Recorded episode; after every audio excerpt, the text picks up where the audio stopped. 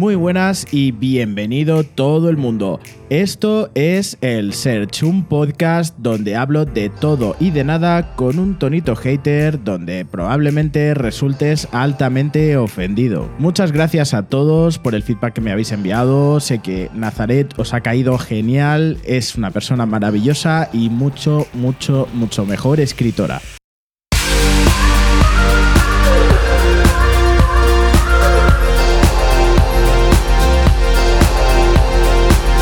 El tema que vamos a tratar hoy no es ni más ni menos otra pequeña parte de mi historia, otra pequeña parte personal. Empecé el lunes explicándoos cómo era vivir con ansiedad y hoy voy a terminar la semana explicándoos por qué me trasladé de Barcelona a Madrid. Pues bien, la historia comenzó eh, desde mi empresa, eh, una empresa de asistencia en carretera. Yo me dedico a gestionar una flota de vehículos. Buscaban abrir una plataforma para que la gestión se hiciese íntegramente desde Madrid. La primera en venirse, la pionera, fue mi compañera Christy. Ella es súper aventurera, siempre lo ha sido y es la persona más echada para adelante que conozco.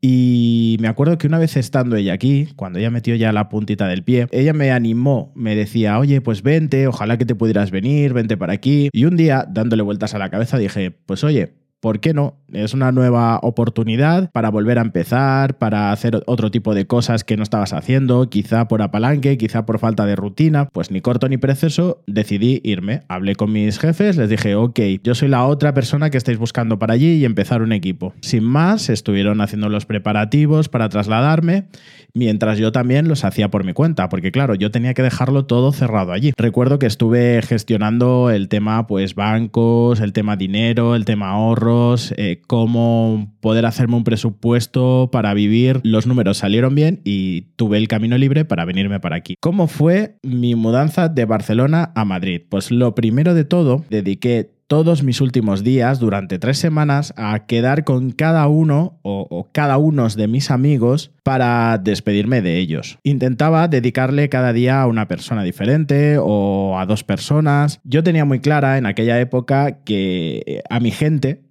la iba a echar muchísimo de menos. Y os lo creáis o no, eh, eso hacía que el cambio para mí pues fuera, por un lado, tener muchísimas ganas de venirme y por el otro lado, ponerlo seriamente en duda, porque no sabía cómo iba a reaccionar yo psicológicamente. Pues bien, se acercó el día, preparé todo, cogí mi coche, en mi caso yo no contraté ninguna mudanza, metí todos los bártulos, tenía el coche que no cabían más cosas, pero bueno, como tenía camino por delante, tenía unas seis horitas, no tenía prisa, puesto que la empresa me dio un margen para trasladarme y demás, pude ir tranquilamente. Sí, vale, pero ya tenías dónde ir en Madrid.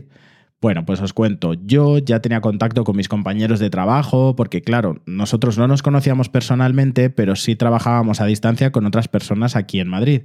Y yo ya había hablado con uno de mis compañeros y él tenía una habitación de sobra, con lo cual yo me fui a vivir con él en una habitación.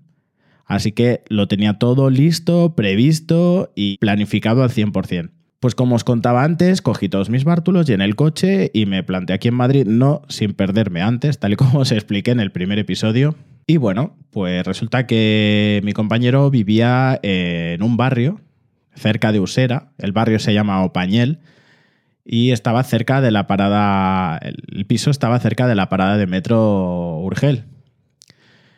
Es un barrio del que ya por internet se leen cosas muy variopintas, tanto por un extremo como por el otro.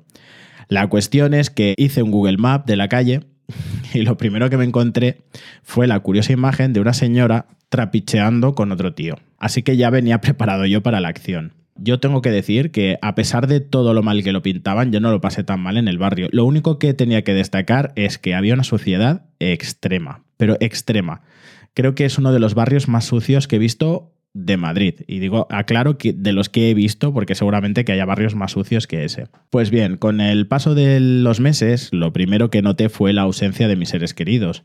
Y resulta que yo soy una persona eh, que me cuesta hacer amistades desde cero. Es decir, Bueno, esto lo he descubierto aquí, evidentemente, porque yo en Barcelona tenía amigos por todas partes y no me costaba nada. Ya donde iba conocía una persona, que conocía a la otra, que conocía a la otra, entonces mi entorno era mi zona de confort. Los primeros meses, eh, la verdad es que no lo llevé muy bien y hubo mucha gente que se volcó para apoyarme. Pero dirás, eh, en tu trabajo tienes compañeros, efectivamente, pero resulta que todos mis compañeros de trabajo, todos, son unos flipados con todo mi cariño de los coches, de la mecánica, y yo ni soy mecánico, ni me gustan los coches, y para qué mentirnos, no me gusta tampoco conducirlos. Entonces yo era un bicho raro cuando estaban ellos y se juntaban y se ponían a hablar de sus motores, de sus válvulas, de, sus transmisiones y yo pues me limitaba a mirarlos y hacer así y ya está. Entonces estaba clarísimo que con, con mis compañeros de trabajo no iba a encajar, no encajaba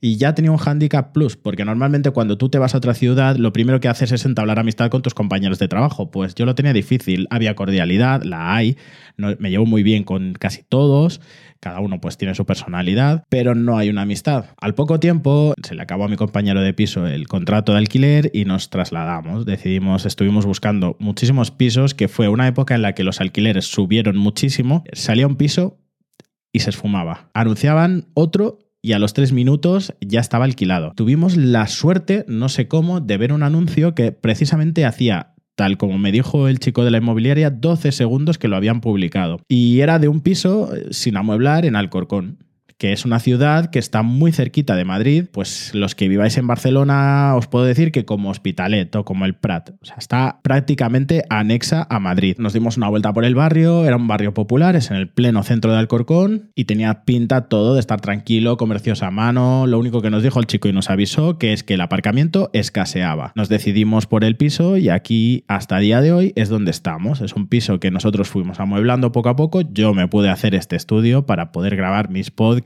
y hacer vídeos. A día de hoy os puedo decir que eh, me encanta Madrid. Estoy muy contento de estar en Madrid, de haber dado el paso, de haber venido. Es una ciudad gigante, es una ciudad magnífica, es una ciudad que, que, no te la puedes acabar. Bueno, hablé muy bien de ella en el primer capítulo y es cierto, Madrid es espectacular. Así que os animo a todos los que tengáis ganas de mudaros, de venir a Madrid, de probar, de de a ver qué tal, pues oye, lanzaros, si tenéis la posibilidad, si venís por un trabajo, si venís por otra cosa, por lo que sea, veniros porque se está genial, la verdad. Y ahora me toca explicaros mi experiencia personal aquí en la ciudad, aquí en Madrid, siendo de Barcelona en mi caso o de cualquier otra ciudad. Bueno, pues como ya os había contado, aquí en Madrid la verdad es que no se vive nada mal si vienes con trabajo o encuentras un trabajo, la verdad es que los alquileres son caros como los de Barcelona, pero puedes encontrar algo que seguramente se ajuste a lo que puedas pagar o a donde puedas permitirte vivir. Pero luego, el tema de la gente, yo he encontrado una contradicción muy grande. Además, es una contradicción bastante curiosa. Bueno, siempre se ha dicho que los madrileños son gente muy abierta y espero que no se me ofenda nadie y el que se ofenda, que se joda. Uy, lo siento. Bueno, la cuestión es, sí, efectivamente, eh, los madrileños te van a hablar, te van a poner una buena cara, eh, estando de fiesta te van a invitar, eh, cuando tienes que tomar un café no hay nadie.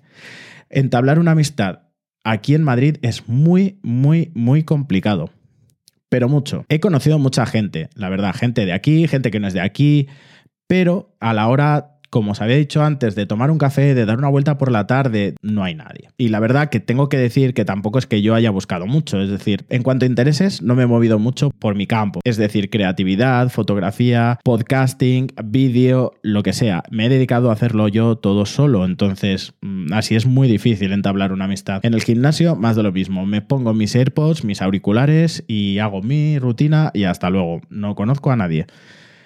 Así que en mi caso, que soy un poquito cerrado para estas cosas, pues fatal. Las únicas personas con las que más o menos estoy socializando estos días, y por suerte o desgracia, por lo que está pasando, eh, es con mis vecinos, unos señores mayores, eh, geniales, son como mis segundos padres, nos preparan comida, etc. Bueno, y evidentemente eh, tengo que decir que con mi compañero de piso, era compañero de trabajo, eh, estamos viviendo juntos y bueno, muchas veces lo que saturaba la tarde, la conversación, pues era hablar del trabajo y este era mi día a día. Pero por lo demás no tengo ninguna queja. Así que a día de hoy lo que puedo decir es que estoy muy contento de vivir en Madrid y sí que he aprendido dos lecciones muy importantes. La primera de ellas me la dieron Juan y María, mis grandes amigos que tienen la tienda de todo, todos los que seáis de Barcelona, alrededores, Viladecans, Gavà, Castelldefels tenéis que visitar esta tienda de chuches porque además que está abierta estos días, porque también tiene servicio de copistería, fax, papelería, cualquier cosa que necesitéis. Ellos son unas personas geniales, te van a atender estupendamente y encima tienen unas chuches que van a hacer que el confinamiento te sea bastante dulce. Pues ellos eh, me dijeron, todos los cambios siempre son para bien y todo lo que tenga que venir será bueno.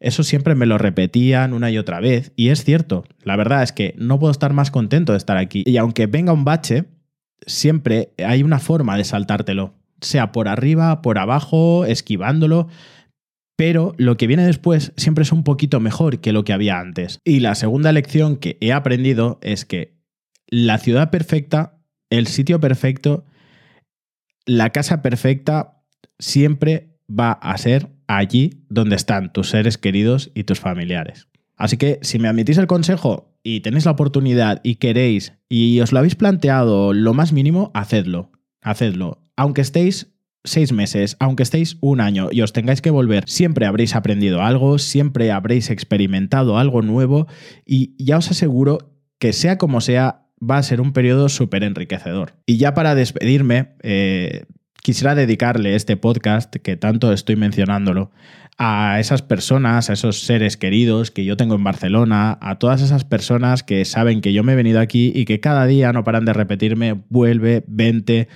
vuélvete aquí. Me encantaría y lo haré.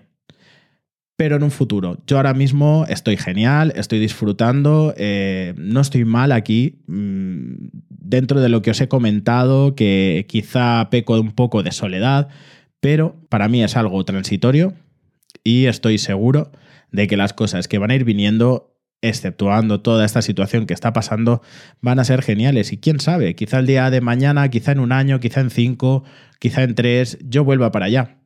Pero mientras tanto, espero que me sigáis llamando, que me sigáis haciendo videollamadas, así estar más cerca de vosotros todos los días. Que sepáis que a todos sin excepción, os quiero muchísimo. Y eso es todo por hoy. Eh, gracias por escucharme. Si esa ha sido tu situación, si piensas cambiarte de ciudad, si piensas mudarte, piensas empezar una vida nueva, yo estoy aquí para resolverte las dudas que quieras, para echarte un empujoncito, para lo que necesites. En las notas del programa tienes todos mis contactos en redes sociales y no dejes de visitar www.elsearch.es porque allí tienes todos los capítulos del podcast, indiferentemente de tu plataforma de podcasting.